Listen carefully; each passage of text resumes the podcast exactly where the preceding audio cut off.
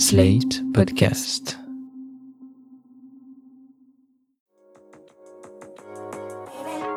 Il y a beaucoup de petits ou gros mots sur lesquels on n'ose pas toujours mettre des mots. Parce que c'est intime, parce qu'on pense que c'est un peu sale, parce qu'on a peur du regard de l'autre, professionnel ou pas. Bénin, ils gâchent un peu la vie. Plus grave, ils peuvent évoluer en maladie à surveiller.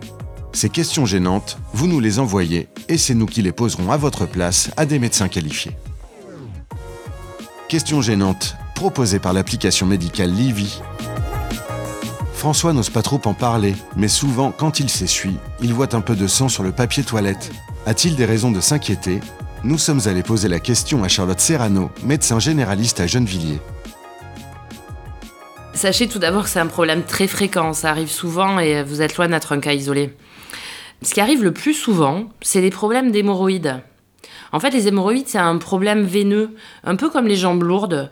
Du sang qui resterait dans les veines, qui serait un peu lourd. Ben, ça, c'est favorisé euh, par euh, une alimentation un peu grasse, euh, quand on fait la fête, par exemple, quand on boit de l'alcool, quand on fume, tous les problèmes veineux.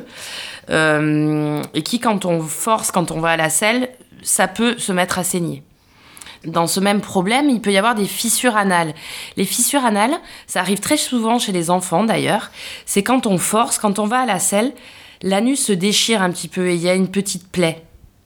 Il peut y avoir aussi tout simplement des traumatismes. Euh, des traumatismes bah, dus à votre vie sexuelle par exemple. Et sinon, ça peut aussi être plus haut, c'est-à-dire que l'anus peut saigner directement, mais le côlon peut saigner aussi, comme dans toutes les cas de, de, de colite comme une gastroentérite euh, qui serait un peu euh, forte comme ça, pourrait faire saigner votre côlon et du sang pourrait, pourrait sortir à ce moment-là. Et puis il y a enfin euh, les polypes ou les cancers du côlon, de l'anus ou du rectum. Comment je fais pour savoir si c'est un, un cancer? Alors en fait, on va pas vraiment rechercher un cancer directement, on va rechercher la cause à votre problème de façon plus générale. Comment on fait pour savoir euh, d'où ça vient ce saignement? Eh bien, en fait, je vais vous demander à quelle fréquence c'est venu. Est-ce que ça vous est déjà arrivé il y a 2-3 ans? Et là, depuis quand c'est revenu ou apparu? Est-ce que vous avez eu des douleurs associées des douleurs à l'anus, bien sûr, pendant les efforts euh, de sel, par exemple, mais aussi des douleurs abdominales? Quel est l'état de votre transit? Est-ce que vous êtes quelqu'un de plutôt constipé? Est-ce que vous avez plutôt des diarrhées? Et puis il y a aussi euh, l'histoire, euh, euh, votre histoire familiale, l'histoire de, la santé de votre famille, parce que le cancer du côlon peut être transmis de façon génétique. Il peut y avoir une part génétique à, à ce cancer-là.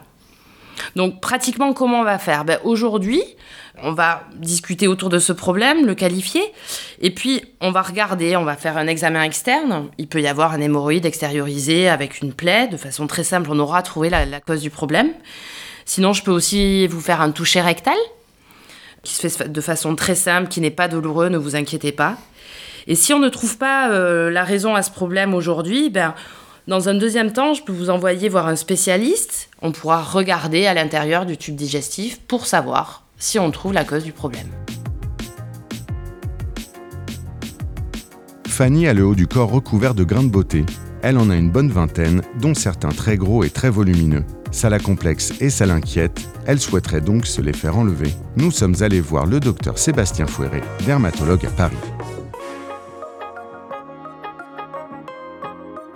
Donc un petit groupe de personnes ont vraiment beaucoup de gros grains de beauté, sur des points en général clairs, prenant facilement des coups de soleil, pas adaptés au soleil de manière générale.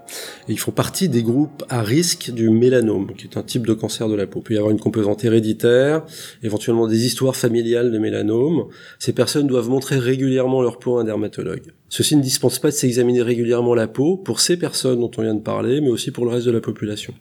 Euh, c'est la principale mesure, à vrai dire, de prévention. Un mélanome se manifeste soit par la transformation assez rapide d'un grain de beauté déjà présent auparavant, en taille, en forme, en couleur, en épaisseur, s'il démange, s'il saigne, soit par l'apparition d'une nouvelle tache noire sur la peau. C'est quelque chose de nouveau, il n'y avait rien avant, et ça apparaît là où il n'y avait rien avant. Et souvent, en général, ça grandit assez vite. Donc c'est ces modifications, en particulier si elles sont rapides, euh, qui doivent alarmer et qui doivent entraîner un, patient à consulter. Euh, il verra soit son médecin traitant, soit son, euh, soit directement un dermatologue, et c'est eux qui détermineront s'il y a quelque chose à enlever ou pas à enlever. Et quand on enlève un grain de beauté, c'est parce qu'on estime qu'il est potentiellement, il a, potentiellement commencé à dégénérer, qu'il vaut mieux l'enlever. Donc euh, ça, c'est vraiment au dermatologue de déterminer, euh, de déterminer s'il faut le faire. Puis la prévention, c'est ça, mais enfin la prévention, c'est quand même essentiellement euh, se prémunir du soleil, hein, qui est la principale cause de ce genre de, de, choses. Donc les conseils sont vraiment très simples. La première ligne de défense, c'est pas de la crème. La première ligne de défense, c'est pas sortir de chez soi entre 11h et 17h, en particulier en été, euh, de pas s'exposer volontairement au soleil à ces horaires-là.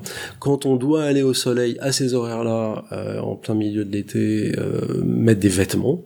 Et puis des parties des vêtements, des parties qui dépassent des vêtements, euh, là, mettre de la crème, et de la crème de niveau 50. Là, la crème fera son boulot, là, la crème fera ce qu'elle doit faire, elle vous protégera. Mais si vous devez en mettre sur tout votre corps pour aller vous mettre pendant deux heures au soleil à la plage en plein cagnard, elle fera pas son travail.